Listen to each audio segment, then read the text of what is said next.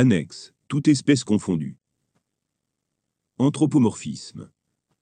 Il m'arrive souvent de dire, quelle que soit leur espèce, pour dire, toute espèce confondue, l'objectif est d'offrir un raisonnement équitable et absolu, même si inévitablement biaisé par une vision anthropomorphique, que je tente de diminuer sans dénigrer les espèces concernées.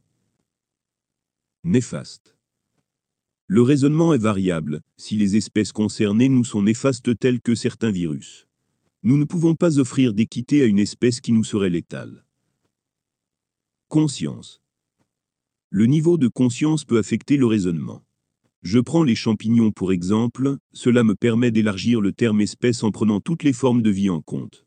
Une espèce totalement dénuée de conscience n'aurait pas d'individualité, et ne serait pas capable d'interpréter des événements.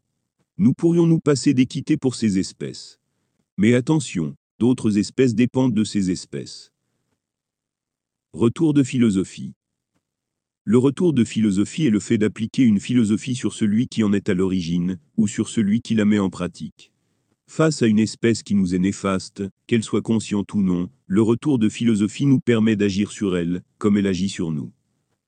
Il convient de se rendre compte que le retour de philosophie est uniquement philosophique.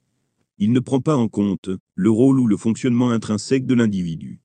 La vie d'un virus est de coloniser un hôte pour s'en nourrir et se reproduire il ne peut pas déroger à ce comportement sans périr. Ce comportement est son seul moyen pour combler ses vrais besoins.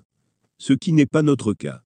Tuer un virus pour la seule raison qu'il nous tue n'est pas un raisonnement complet. Le retour de philosophie ne peut pas s'appliquer à des comportements imposés. Un comportement imposé ne relève pas du principe de responsabilité. Le retour de philosophie peut uniquement s'appliquer à des choix. Le choix doit être confronté au rôle. Le retour de philosophie ne permet pas d'arrêter les agents de police sous le seul prétexte qu'ils font le choix de nous arrêter. Nous arrêter fait partie de leur rôle. Ce qui n'est pas notre cas.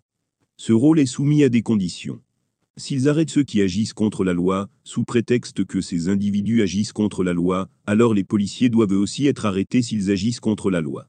Malheureusement, ce retour de philosophie semble rare. Cela conclut à une injustice. Un rôle n'apporte pas une immunité. Un rôle apporte une habilitation à mener une action en toute légitimité.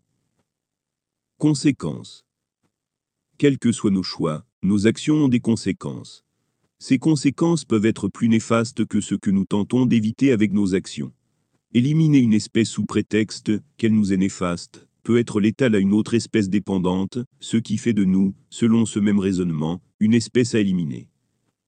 Heureusement pour nous, les autres espèces semblent bien plus raisonnables et pacifiques que nous le sommes, que ce soit par manque de conscience, par manque de philosophie, ou par compréhension inconsciente des notions d'équilibre, d'équité et de respect. Dans les faits, leurs choix et leurs actions sont plus sages et plus matures que les nôtres. Nous avons renié toute attache à nos sens naturels inconscients. Cela ne signifie pas que les autres espèces ont fait de même. La preuve est que nous ne percevons plus les alertes naturelles pourtant ressenties par la majorité des espèces. Ces sens encore actifs sont possiblement une source de sagesse. Ayant perdu cette source de sagesse, nous agissons comme de gros connards.